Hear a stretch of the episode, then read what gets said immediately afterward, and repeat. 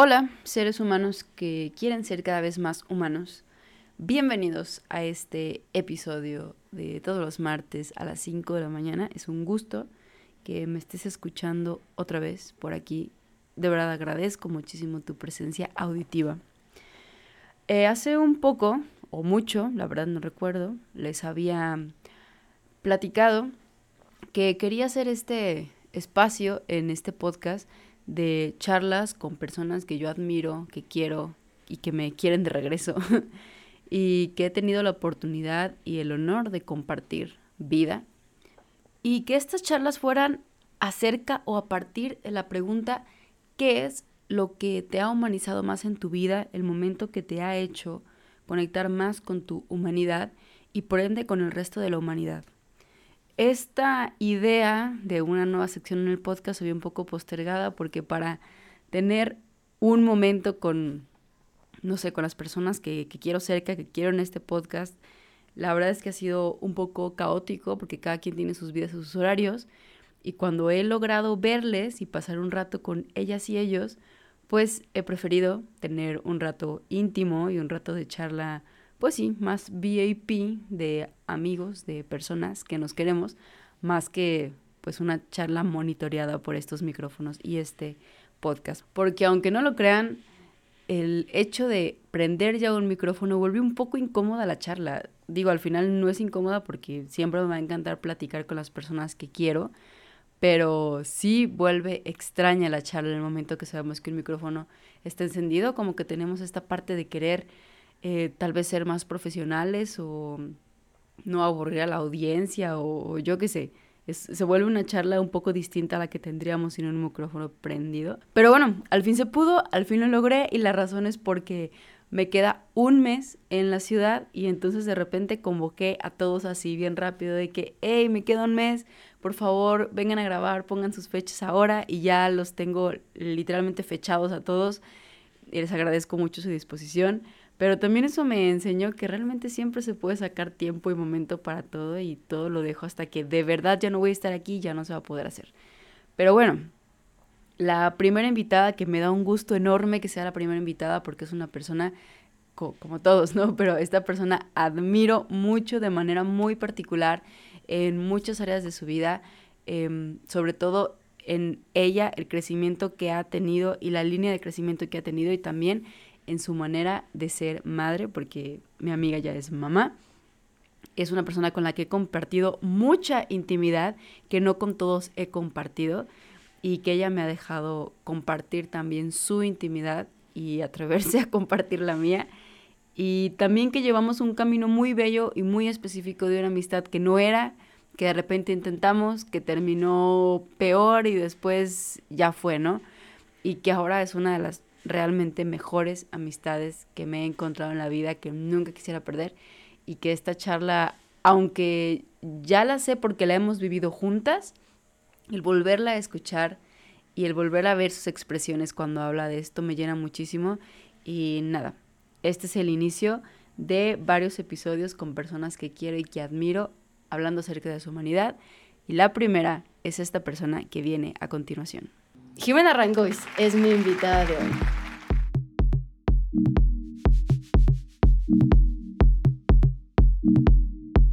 Jimena es una persona que conocí en la universidad cuando estudiábamos la humilde carrera de ciencias de la familia, de la que tanto me quejo. Y bueno, mi, mi enojo y mi envidia hacia con ella es que ella pudo huir en su momento de la carrera y yo no, yo no tuve los huevos para huir de la carrera. Ella se fue a estudiar psicología, así que dejó trunca esta carrera de ciencias de la familia, estudió psicología ya graduada em, y yo no, pues yo terminé ahí, ¿no?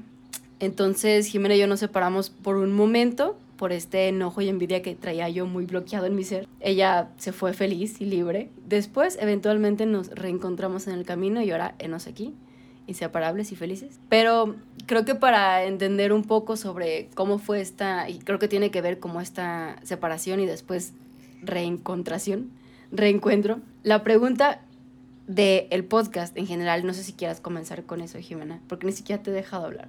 Pero es que sé que después tú no me vas a dejar hablar a mí. Entonces, estoy aprovechando mi, mi espacio, ¿ok?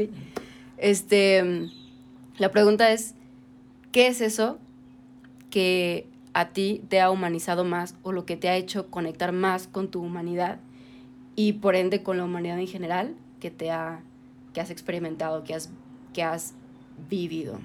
Esa es la pregunta general y lo que tú quieras decir al respecto, el micrófono está abierto para ti. Muy bien, Pato. ¿Qué onda? pues mira, cuando me hiciste la pregunta por primera vez y te dije que la iba a meditar, me di cuenta de que no fue un hecho concreto, sino un, un cúmulo de experiencias en diferentes momentos, incluso años, que me fueron ir, ir humanizándome más poco a poco, ¿no? O ir comprendiendo un poco más o... Mm, sí, aprendiendo a hacer más una, una empatía mayor con las personas que antes no podía comprender y que además yo creía que tenía y no sabía que no tenía. Yo nací, como creo que tú también, ya lo hemos platicado, en una familia muy católica, este, rígida, con misa todos los domingos. No recuerdo un domingo de mi infancia que no haya ido a misa. Este, no sé, el rosario, eh, yo iba de misiones cada Semana Santa, llegó un punto de mi vida en que yo ya no conocía una Semana Santa fuera de misiones, llegué a pensar en ser religiosa, mi vida era completamente rodeada de la religión, ¿no? Estudié en colegio católico y yo era la que estaba en la capilla comulgando todos los días y creo que llegué a un punto en el que ya me sentía yo de alguna forma, sin saberlo, superior por eso que yo tenía que creía que los demás no tenían, ¿no? Que era como la cercanía con Dios, la conciencia del bien y del mal, pero eso me dio algo que no me hacía bien un bien y que yo no sabía que era el creer que podía juzgar a los que no vivían como yo vivía, ¿no? Y recuerdo, nunca voy a olvidar una compañera mía que era de mis mejores amigas, que se embarazó a los 18 años y se casó embarazada y yo la juzgué y no fui a su no fui a su boda porque yo la juzgaba. Y solo nos invitó como a dos del salón y yo no fui porque yo la juzgaba. Y soy mamá soltera. Entonces este bueno pues eh, esa fue como mi primera parte del proceso de empezar a conocer la vida no todo esto fue como en la adolescencia sí 18 años terminando la adolescencia. Posteriormente justo yo empecé a inclinarme a la psicología pero una persona, para no decir nombres, supo que yo iba a entrar a psicología y antes de que yo me inscribiera me habló para platicarme de la carrera y este de ciencias de la familia, la que tanto amamos. Claro. Mi orgullo de la vida. El nuestro orgullo. Y pues literalmente le dieron, me habló como, como tenía que hablarme, ¿no? Me hizo recordar que me gustaba ayudar a las personas, me hizo sentir que yo nací para esa carrera. Y entonces, este, pues me dejé hacer el coco wash, me cambié a esa carrera, cosa que decidí de un día para otro cuando yo tenía tres años diciendo que quería estudiar psicología. Pero me ayudó mucho estudiar ahí. O sea, de hecho, nunca voy a arrepentirme de esos tres años que estuve ahí adentro, porque yo creo que el proceso de esos años fue el que me ayudó a mí eh, a iniciar mi proceso de humanización. Empecé a darme cuenta, uno, el ambiente, ¿no? Pues eran puras personas que, que, pensaban como yo. Entonces yo le voy a llamar así fariseos como yo. Pienso en fariseos porque conociendo de la religión sé que Jesús era quienes, con quienes se molestaba, ¿no? Porque los fariseos se dedicaban a estar juzgando a los que no hacían el bien, pero ellos tampoco hacían el bien. Entonces, al encontrarme con puras personas que hacían lo mismo que yo, y pero ahí sí eran todos, y pongo comillas, este, lo correcto, me empecé a dar cuenta que pues no estaba bien, o sea, todo el tiempo estaban viendo qué hacía yo bien y qué no hacía bien, yo estaba viendo qué hacían bien y qué no hacían bien los demás, y al final nadie éramos perfectos y todos teníamos lo nuestro y está bien, ¿sabes? Pero ahí no estaba bien. Entonces, ahí fue como que cuando algo empezó a incomodarme. Bueno, pues ahí pasé una etapa como de reencontrarme a mí más que de humanizarme, supongo que es el proceso de humanizarse. Me empecé a cuestionar mucho qué creía yo, qué quería hacer yo y tratar de deslindarme de la culpa de lo que me habían dicho que estaba bien y lo que estaba mal y atreverme a pensar que era lo que yo creía que estaba bien y que era lo que yo creía que estaba mal. Y pues fue un proceso largo, un proceso de idas y venidas, me alejaba un poco, luego sentía culpa y regresaba a lo que me habían enseñado hasta que poco a poco, y aquí voy a mencionar a Marlene, una amiga me ayudó mucho a perder la culpa, porque ella me a ella le tocó verme sufrir porque un, día, un domingo decidí no ir a misa. Y yo sentía culpa de no ir a misa. Y Marlene es eh, otra ex mm, compañera. hermana, no hermana, o sea, fue hermana o no sé. Sí, fue consagrada. y, o sea, fue religiosa y ella también se encontró consigo misma y encontró su verdad y salió, ¿no? Y ella hizo su vida ella tuvo su proceso antes que yo, entonces a ella le tocó ver vivir mi proceso, ella ya habiéndolo vivido. Entonces un día me desahogué con ella, ella además estudió con nosotros ciencias de la familia también y se salió antes que nosotros. Sí, ella fue la primera de los huevos. Ajá, exactamente. Y a la que al principio tal vez juzgué un poco también por haberse salido, no lo sé, no lo recuerdo bien. El chiste es que también nuestros caminos se volvieron a juntar fuera de la universidad y yo le conté que yo sentía culpa de no ir a misa los domingos, pero que al mismo tiempo solo iba por obligación, porque a mí me habían enseñado a ir los domingos, que no era por, por querer ir, ir, a escuchar el discurso o por querer llenarme de Dios, no, yo iba porque si no sentía mucha culpa. Y ella me dijo algo, me dijo, mira, Jimena, eres excelente persona, Imagínate que te mueres, llegas con Dios y, te, y revisa como tu historial de vida, ¿no? Ay, te gustaba mucho ayudar a los demás, eras muy altruista, cuidabas la vida, eras una persona muy ética, muy justa, muy responsable. Chin, pero aquí estoy viendo que no ibas a misa los domingos. No, pues no calificas para el cielo, lo siento. Pues no, o sea, si así fuera Dios, pues creo que no, no sería el Dios del que realmente nos hablaron. Y entonces cuando hice clic con eso dije, oye, sí, o sea, soy buena persona, ¿por qué tengo que seguir unas reglas de ese tipo para poder llegar al cielo o poder saber que soy buena o mala persona? Y a lo mejor en ese momento fue solo para la misa, pero empezó a ser como mi guía, ¿sabes? Como mi propia conciencia sin estar pensando en si alguien me está juzgando o no me está juzgando, sino yo no estoy haciendo nada incorrecto, ¿por qué tengo que seguir unas reglas que no me que, que a mí no, no, no vibran conmigo no van conmigo, ¿no? O sea, y entonces empecé a poder tomar un poco más mis decisiones. Y a ver, no me quiero perder del tema de humanizarme, que tiendo a hacer eso. Sí, bueno, o sea, si la pregunta es, ¿qué es eso que te conectó más con tu humanidad? Tú me estás hablando de un antes, ¿no? En el antes, toda tu vida estaba completamente, pues, encaminada con la religión, ¿no? Entonces, ahora siento que vas a este punto en que encuentras un momento que dices que estás en la carrera, todos son iguales a ti y entonces siento que te empiezas a espejear y dices, wow, o sea, esto también soy yo, ¿no? Y es un shock que, que, que luego ¿qué pasa, ¿no? Siento que es cuando vas por ese camino. Pues veo que no quiero hacer eso. Además de eso, habían cosas que yo ya empezaban a nacerme a hacer que ese círculo social no aprobaba, ¿no?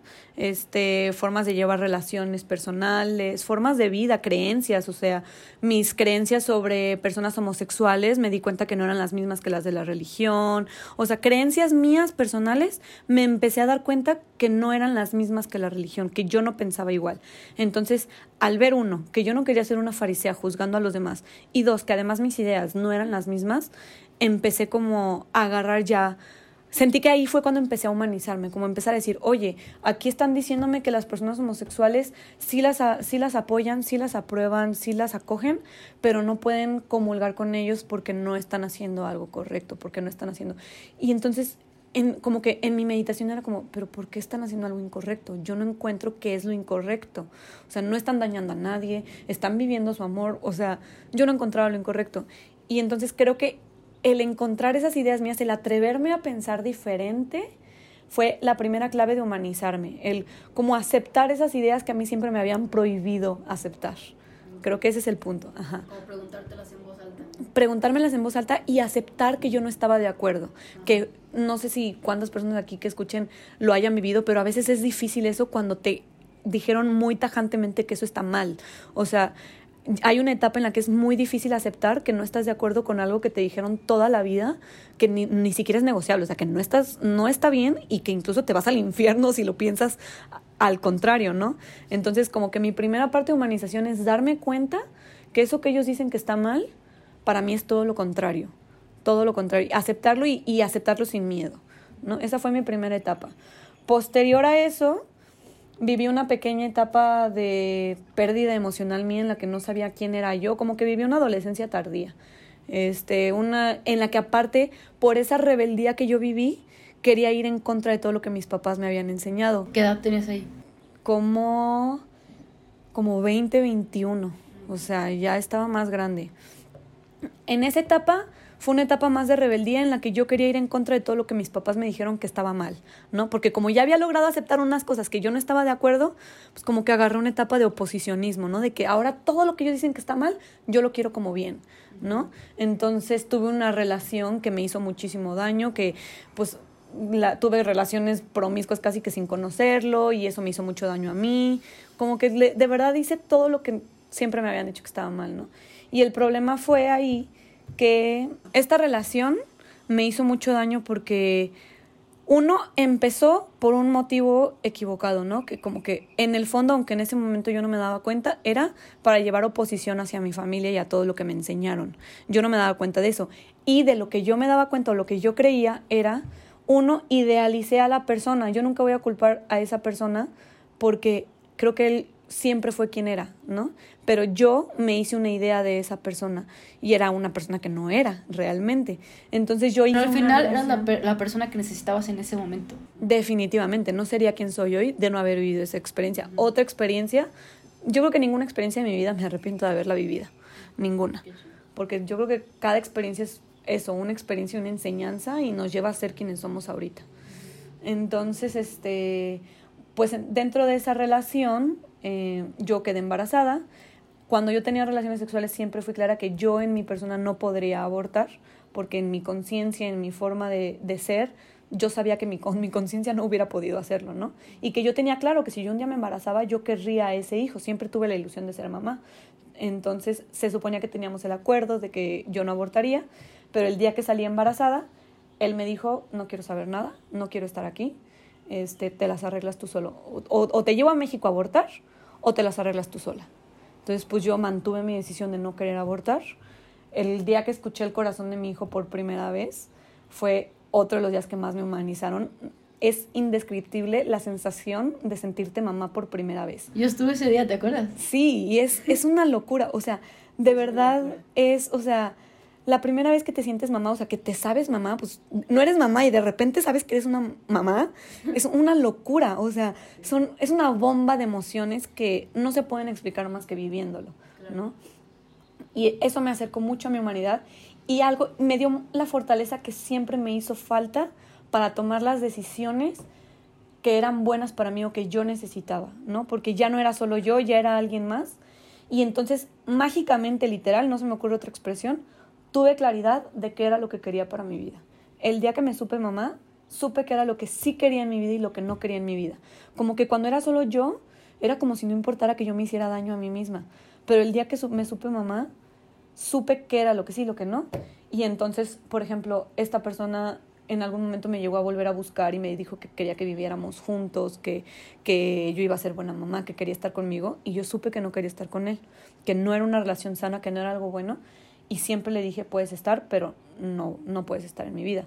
Y entonces finalmente me volvió a decir que tenía que abortar o si no, y se volvió a ir, ¿no? No importa. Me, me di cuenta que no necesitaba una persona para estar bien. Yo crecí con la creencia de que necesitaba mendigar amor o cariño, que si, no, que si yo no suplicaba por cariño, entre comillas, me iba a quedar sola. Como que nadie tenía una razón para quererme. Eso es muy fuerte y muy triste y muy difícil que fue muy difícil toda mi vida y que aparte yo no me daba cuenta que lo vivía. Yo creo que yo me di cuenta de esa carencia que tenía hasta ya más recientemente, ya siendo mamá, yo creo, o dentro de ese proceso en mi embarazo. O sea, me di cuenta de que yo creía que tenía que hacer perdonar lo que fuera con tal de que me quisieran, porque si no me iba a quedar sola. Y es lo que pasé con esta relación, ¿no? Y en el momento en el que él me dejó sola y en el momento en el que todos mis amigos, toda mi familia estuvieron ahí para apoyarme y que me quisieron de una forma que yo jamás me imaginé que me querían, fue el día que me di cuenta que claro que tengo gente que me quiere y que además también yo tengo la fortaleza para yo hacer lo que yo necesito, ¿sabes? O sea, que no necesitaba que alguien me sostuviera para hacer las cosas. Entonces, creo que toda esta experiencia me dio mucha claridad de muchas cosas, o sea, uno sobre la empatía hacia las personas. Creo que por fuera es muy fácil ver la decisión o la acción que una persona realiza, pero nunca conocemos el trasfondo, ¿no? Entonces yo puedo tener claro, no sé, me voy a ir muy radical, que matar está mal, ¿no? Pero puedo llegar justo a la escena en el momento en el que una persona está matando a otra y puedo juzgarlo de que chin, está matando y está mal. Pero si no conoces todo el trasfondo de lo que pasó, tal vez esa persona estaba amenazada y lo iban a matar y si no lo mataba, lo mataban a él o estaba amenazada su familia. No sé. El chiste es que entendí que tienes que conocer todo el trasfondo de una persona para... Y ni siquiera conociendo todo el trasfondo, porque nunca vas a ser ella, para saber cómo vive las cosas, cómo las siente, cómo las experimenta. Entonces, creo que tener esa claridad me ha ayudado mucho a humanizarme con las personas, a entender que cada persona tiene su vida, sus experiencias, su forma de experimentar las cosas, porque ni aunque hayan vivido lo mismo que tú, lo experimentan de la misma forma. Creo que es como entender que no vas a entender. Exactamente, tal cual. Y que eso está bien. Y que y no puedes tratar de hacer lo que creo que es algo, volvemos a lo mismo, que yo vivía antes, ¿no? En mi religión, cuando era como el término que le di farisea. O sea, los fariseos quieren saber quién es, quieren decir quién hace bien, quién hace mal, y ser el dedo de Dios juzgador diciendo tú estás haciendo bien, tú estás haciendo mal. Y creo que nadie, absolutamente nadie, tenemos el derecho de hacer eso. Obviamente tenemos que, para vivir en sociedad, juzgar ciertos actos y poner ciertas leyes, ¿no? Pero, y pues ya le tocará un juzgado de, sobre quien mató a alguien, pues determinar las circunstancias y todo. Pero yo como persona no puedo emitir juicios y más en la vida diaria, pues yéndonos menos radicales de lo que las personas hacen o deshacen si no soy esa persona. Pero siento que en ese aspecto es muy distinto un juicio moral, como tú dices, que es bien personal, a un juicio legal, ¿no? Que es necesario para que una sociedad funcione hasta cierto punto. Pero el juicio moral probablemente es lo que más pesa a una persona que, que un juicio legal. Sí, definitivamente, porque a lo mejor sí, hay hechos que no podemos negar que están mal, ¿no? Y que esa misma persona va a poder no va a poder negar que lo que hizo no es lo correcto o no está bien, pero todo lo que hay detrás, todo lo que lo llevó a vivir eso, es lo que importa, o al menos a lo que yo le doy el peso, ¿no? Y que aparte no sabes si después de esa experiencia entendió más cosas, como les decía, yo creo que un error no es un error, sino una experiencia, una enseñanza, y a lo mejor era necesario que pasara para alguna cosa. Entonces, creo que cada proceso de una persona es como sagrado, y, y por ejemplo, a lo mejor hasta una persona que fue mala, ¿no? Que realmente mató por mala, por mala voluntad. No por eso condenar a la persona que ya es una mala persona, porque tal vez eso que vivió era parte del proceso que ella necesitaba para poder encontrarse a sí mismo y humanizarse él. Sí, de hecho esto me recuerda últimamente todos estos eh, balaceras que ha habido en Estados Unidos en escuelas y así. Está fuertísimo. Pero cuando las personas dicen no de la noticia de que no, es que pinche mocoso que agarró una pistola y fue y tal, y con toda la maldad y hasta dejó una carta, o que antes mató a su abuelita, o todas estas cosas, ¿no? Que la gente se enoja mucho y juzga y se va completamente contra la persona que cometió este acto. Yo te lo juro que inmediatamente pienso, me preocupa más saber todo lo que pasó ese niño, porque era un niño, para querer tomar una pistola, matar a su abuela y después a niños que no conocía, ¿no? O sea, que que, ¿Qué porque, sufrió para llegar a eso? Ajá, exacto. Porque nada más nos, nos metemos en el acto de que de una PM a 2 PM hizo esto y todos sus demás 15 años de vida, ¿qué crees que vivió? ¿No? Y en qué nos estamos enfocando como sociedad y como mundo.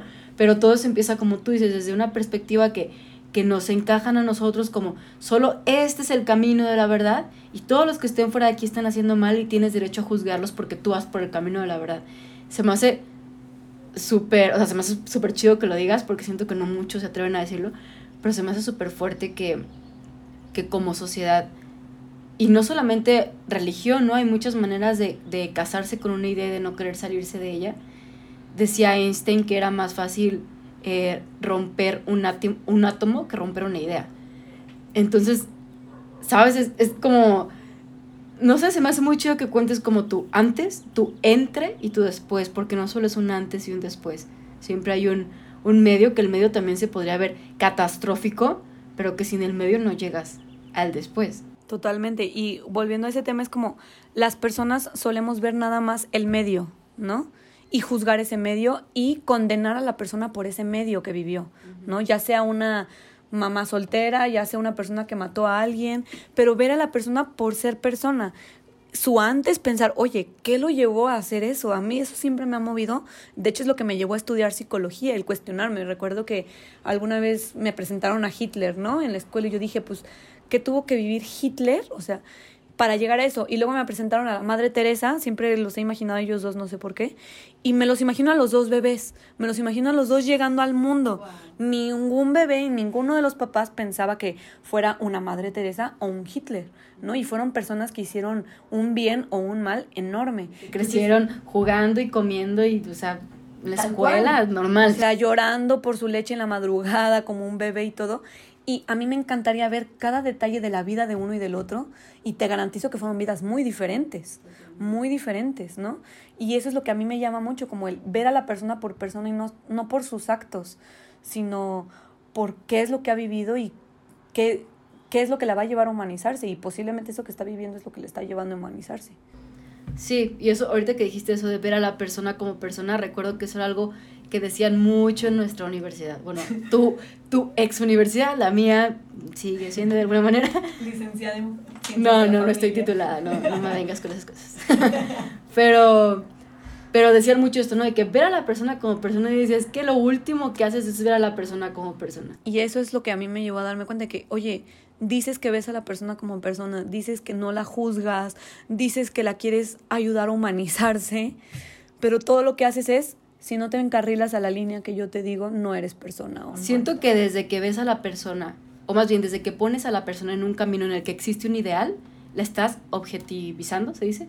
Objetizando total. Le estás limitando, o sea, no le estás dejando ser esa persona, porque creo que habiendo tantas personas en la vida y tantas ideas, tantas cosas que pueden existir, no sé, pues no puedes irse todas las personas por un mismo camino, es imposible.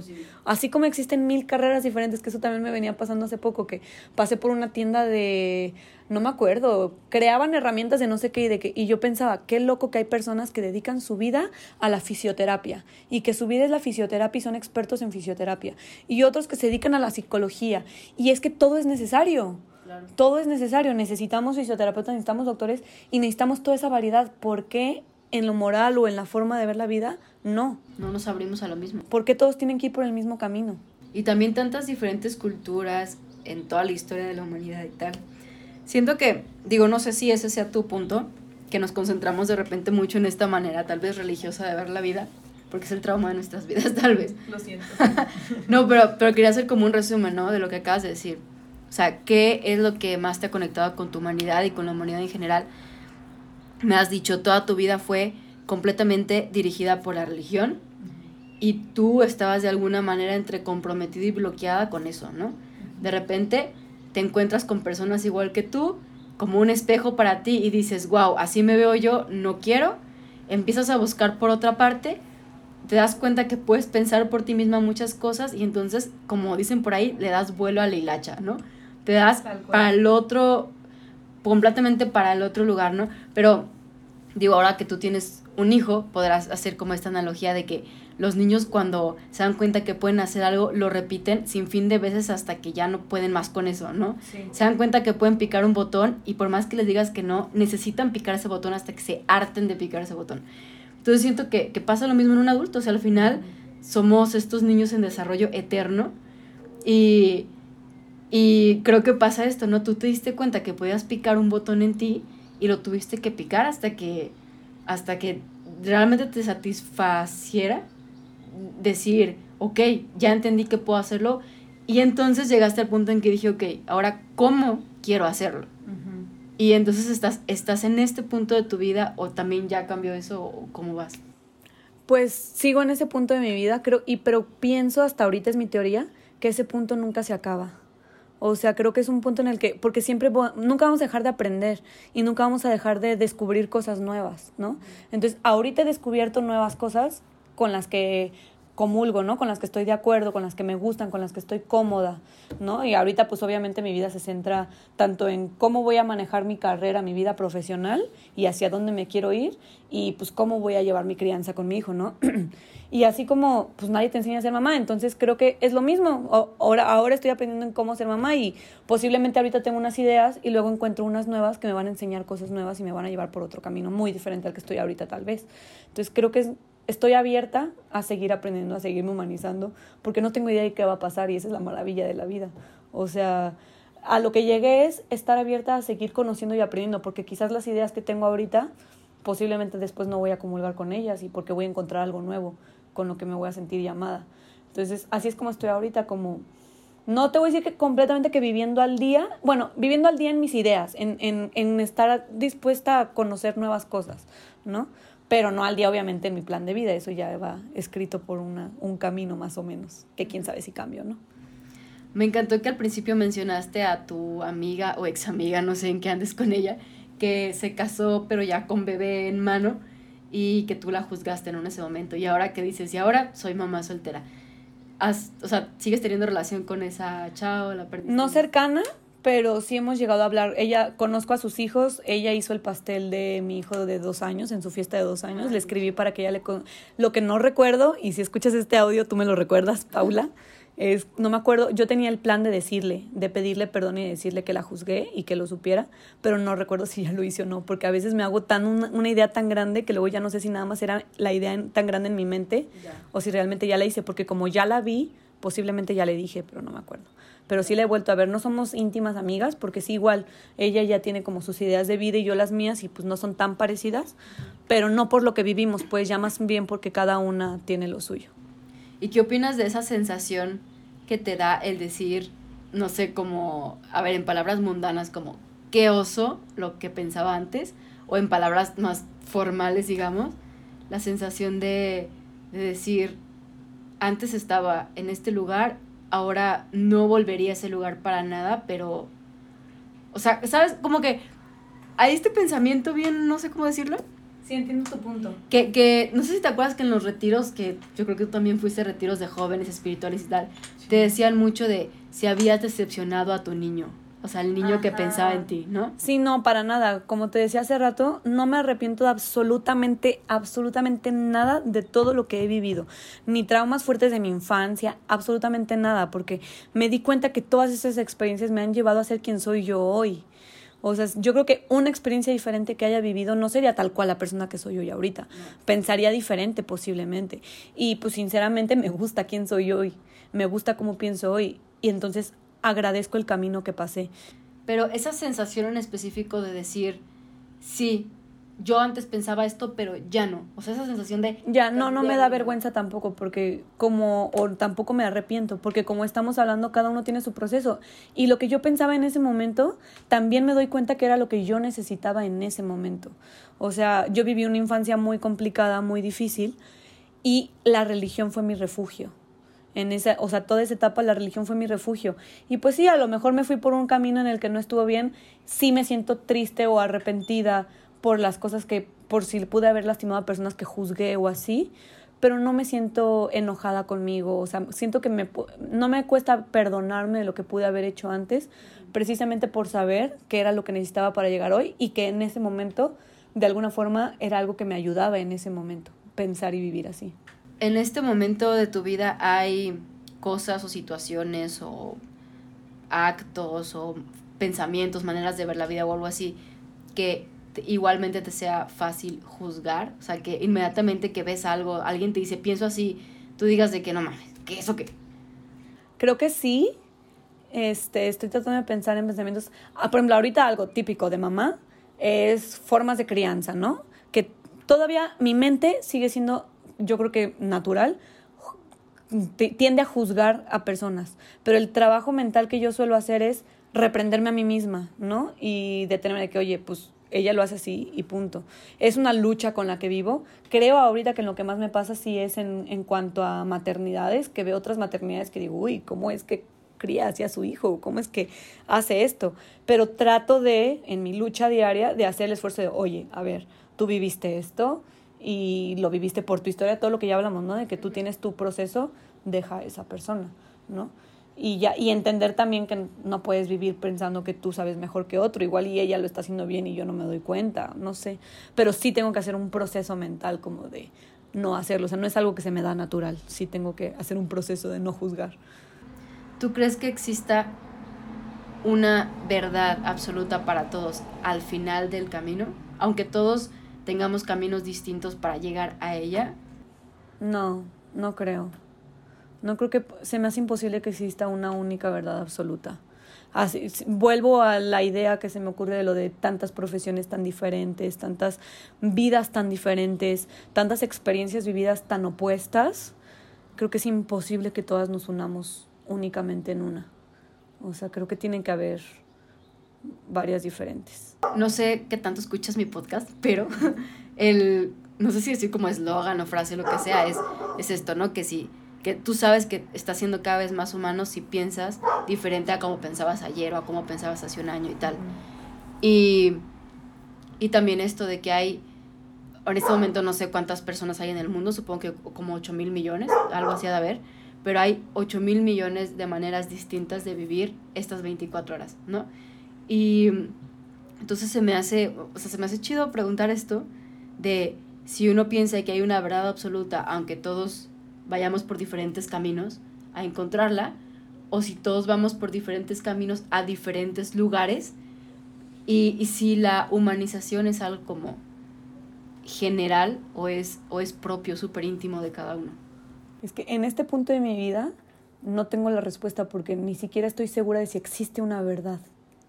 ¿Sabes? O sea, no sé. No sé si existe una verdad absoluta o si realmente estamos aquí para cada quien encontrarse. no lo sé.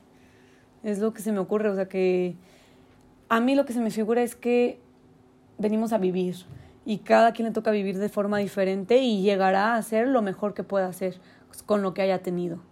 Y esa será su verdad. Y no estoy muy segura de que haya una sola verdad absoluta. Y una última pregunta, supongo, no sé si va a haber otra, pero, pero en una palabra, ¿qué dirías tú que es humanizarte? encontrarte para encontrar a los demás. Ahí no es una palabra. es que pensé nada más en encontrarte y no me fue suficiente. Ajá, en una palabra, tu proceso de humanización, resúmelo en una palabra. Encontrarte. Y la explico, si puedo. Sí, sí. sí puedo, me das permiso. Porque creo que si verdaderamente te encuentras a ti y te entiendes, y entiendes todo, todos vivimos un proceso, ¿no? De vida, y nadie va a vivir un proceso de vida completamente sencillo. Entonces, si realmente te encuentras a ti y encuentras en ti que todos los procesos de vida que viviste este, eran necesarios para ser quien eres, vas a entender que todos los demás también tienen un proceso y necesitan encontrarse.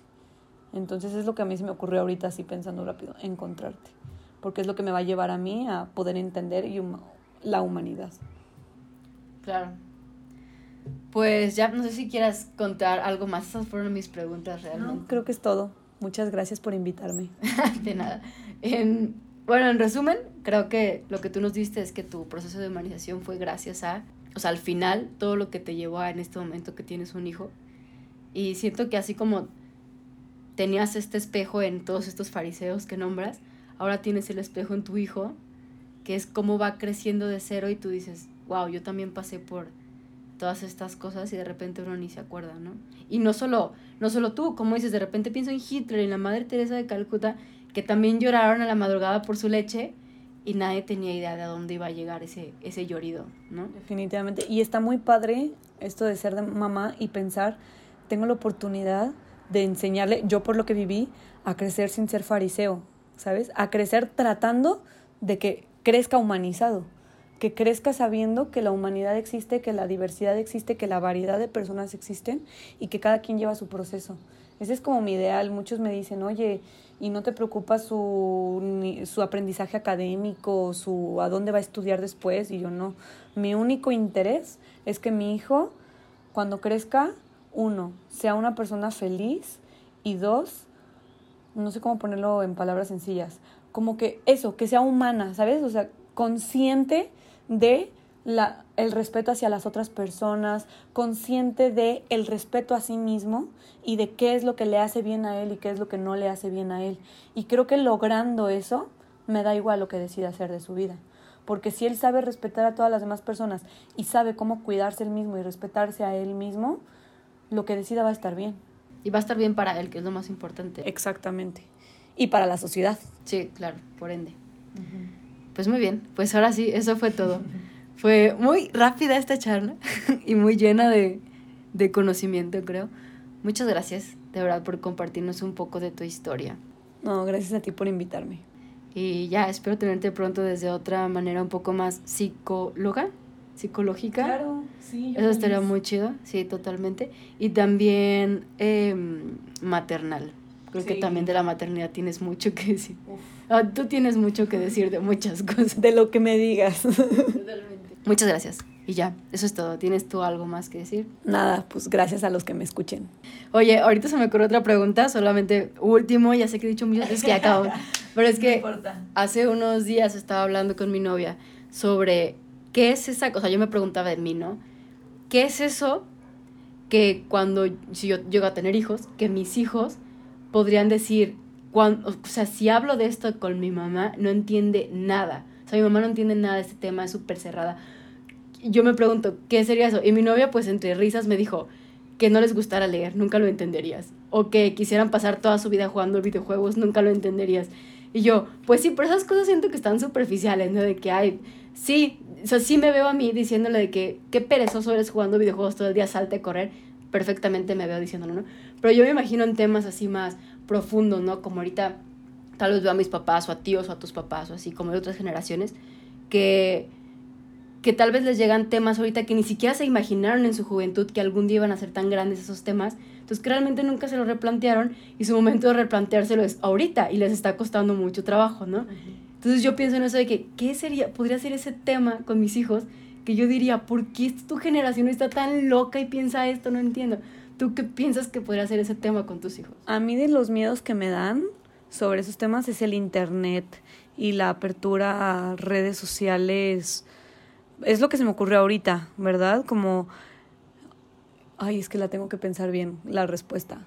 Sí, como la, la inmensidad del internet es lo, de mis miedos, como que se pierdan en cosas no sanas para ellos, pero es lo que se me ocurrió ahorita, pero no sé, tengo que pensarlo un poco más. Pero ¿no crees que, por ejemplo, tus papás piensan eso de ti con Instagram? Y tú digas, ay, o sea, de que X. X, ajá.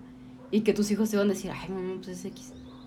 ¿Tú qué crees que sea ese tema en el que tus hijos, así hablando con sus amigos, digan, papás no entienden. es que, ajá, con mi mamá no puedo hablar de esto porque ¿verdad? no lo entiende? Fíjate que he pensado mucho en esa pregunta, en, en que ellos se van a cuestionar eso, pero no he llegado a la respuesta tampoco. O sea, yo que tengo mucha ansiedad, esa pregunta me ha dado miedo, pero no tengo la respuesta. O sea, como que me ha dado miedo que Andrés llegue a un punto de algo que yo no sea capaz de comunicarme con él, ¿no? Porque ese es como mi objetivo como mamá, el tener un, una confianza buena con mi hijo para que no tenga que hacer cosas escondidas de mí, ¿no? O sea, de mis objetivos es enseñarle, como ya les decía, a tomar decisiones responsables hacia los demás y hacia sí mismo y también el que tenga la confianza de decirme lo que decide, ¿no? Entonces, mi miedo ha sido justo eso, que él llegue a una convicción de algo que no sea bueno o para él o para los demás, o para él mismo o para los demás, pero que él crea que yo no lo entiendo y que se haga un daño en eso, pero nunca he tenido como una definición de qué podría ser. Siento que puede ser, mi idea siempre ha sido que es algo que todavía no sé que existe y que va a salir en su momento, o que porque todavía no es de mi generación y no me ha tocado verlo y apenas va a nacer, va a salir, o algo así. Pero sí, tengo, justo yo también tengo esa pregunta, pero no tengo una respuesta de qué será. Cuando la descubra te la contaré. Bueno, ahora sí, ya es todo. Muchas gracias por estar aquí, muchas gracias por escucharnos. Y ya, gracias Jimena. No, pues gracias a ti cuando quieras, aquí. Y pues bueno, ¿qué tal? Espero que les haya gustado mucho esta conversación que tuve con una de las mejores personas que he conocido en mi vida, Jimena Arrangois. Espero que, no sé, haya les, algo les haya hecho ruido, que hayan podido humanizarse más a través de la humanización de esta bella persona. Y nada más decirles que próximamente tendré conversaciones con más personas de este nivel de humanos como la que acabamos de presenciar auditivamente y recordarles que una de las cosas que más me gusta hablar aparte de humanizarme y escuchar de la humanización de los otros es acerca de libros, tema del que hablo en mis otras redes sociales, tengo otro podcast que se llama Leyéndome, que ahí subo reseñas de libros, que son los audios de los videos que subo en YouTube, que es YouTube diagonal Pelancaster. Tengo Twitter e Instagram, que es arroba guion bajo Pelancaster. Y tengo blog en WordPress, que es patlancaster.wordpress.com. Agradezco muchísimo que estés aquí, agradezco muchísimo que te des tu tiempo y tu curiosidad para querer ser cada vez más humana o humano. Y te recuerdo que es de humanos cambiar de opinión y percepción. Si seguimos pensando y viendo el mundo igual que hace un año, no hemos vivido ni nos hemos humanizado. Deja grabado lo que pensaba exactamente en este tiempo, espacio y contexto y deja grabadas las conversaciones que tenía con las personas que más quiero y me quieren de regreso en este momento, me hará saber en un futuro si he crecido y si me he humanizado lo considerable para llamarme humano.